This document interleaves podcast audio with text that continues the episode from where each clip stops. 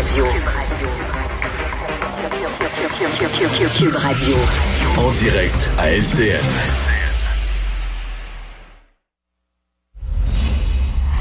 Salut Richard. Salut Jean-François. Bon, ben de plus en plus, je pense Ben. qu'on se fait à l'idée. Hein, les fêtes telles qu'on les imaginait, il va falloir les oublier avec les chiffres qu'on nous a donnés dans les derniers jours et euh, surtout ce que le premier ministre a dit hier. Ben écoute, Jean-François, tu as interviewé au cours des derniers jours des urgentologues, des épidémiologistes, des spécialistes, des gens du système de la santé qui sont épuisés. Faut le dire, le système est en train de craquer. Et en parenthèse, ça montre à quel point notre système est fragile parce qu'il n'y a pas énormément d'hospitalisation. On ne peut pas dire que c'est épouvantable, mais le système est déjà en train de craquer. Pourquoi? Parce qu'il fonctionne à 85 de sa capacité en temps normal. Donc, ça prend seulement... donc, Je pense qu'on était trop optimiste. Euh, Monsieur Legault voulait faire plaisir aux gens. Donc, il avait dit oui, euh, quatre, après ça, deux, euh, deux seulement euh, rassemblements.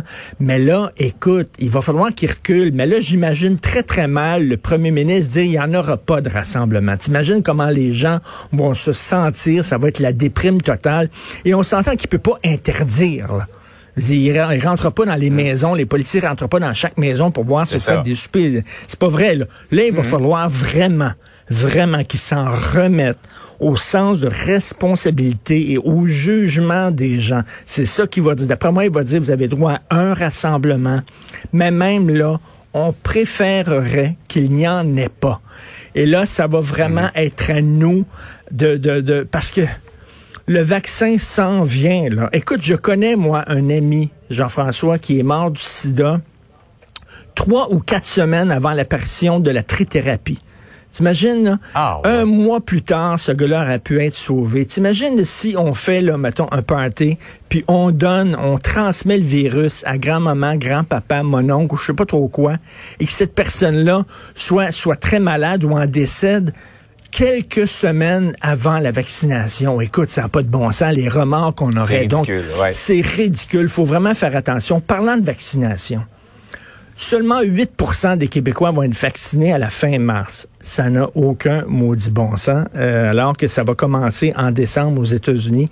Et je regardais, écoute, une entrevue avec un professeur de l'Université d'Ottawa, un spécialiste en santé, un spécialiste en vaccins. C'est son point de vue, mais c'est pas n'importe qui. Et qui disait, Justin Trudeau a pris trop de temps pour acheter des vaccins.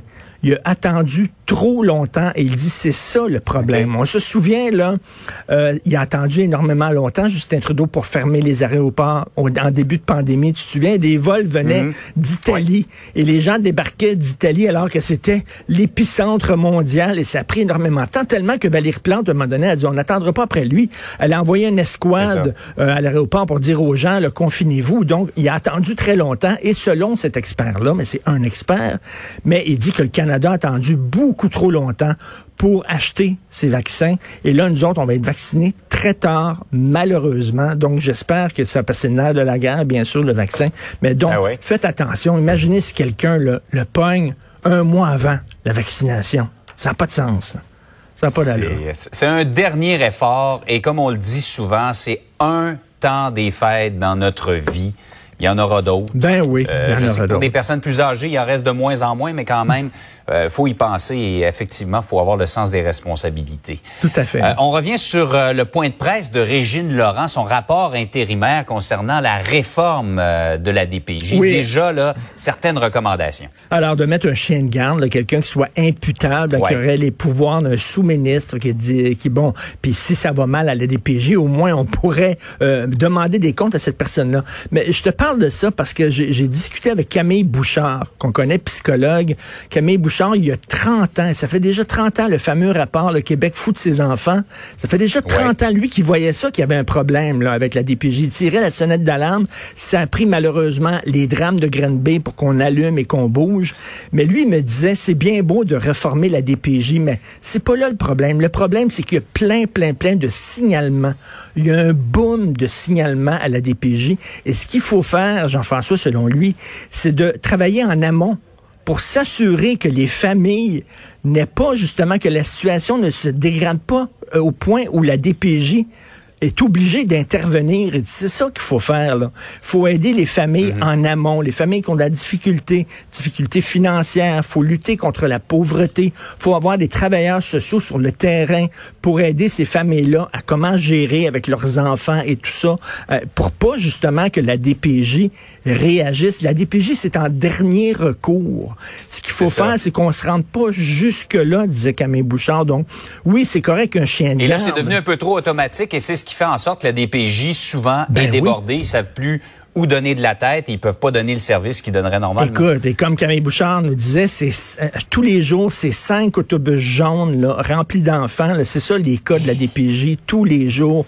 C'est énorme. Il faut travailler Ouais. en amont. Donc, les gens sur le terrain, les travailleurs sociaux et lutter contre la pauvreté. Et, Richard, soyons, et soyons prudents. C'est le cadeau qu'on va se donner cette année. C'est un cadeau de prudence envers les gens qu'on aime. Salut, bonne journée. Absolument. Bonne journée Bonjour. à demain.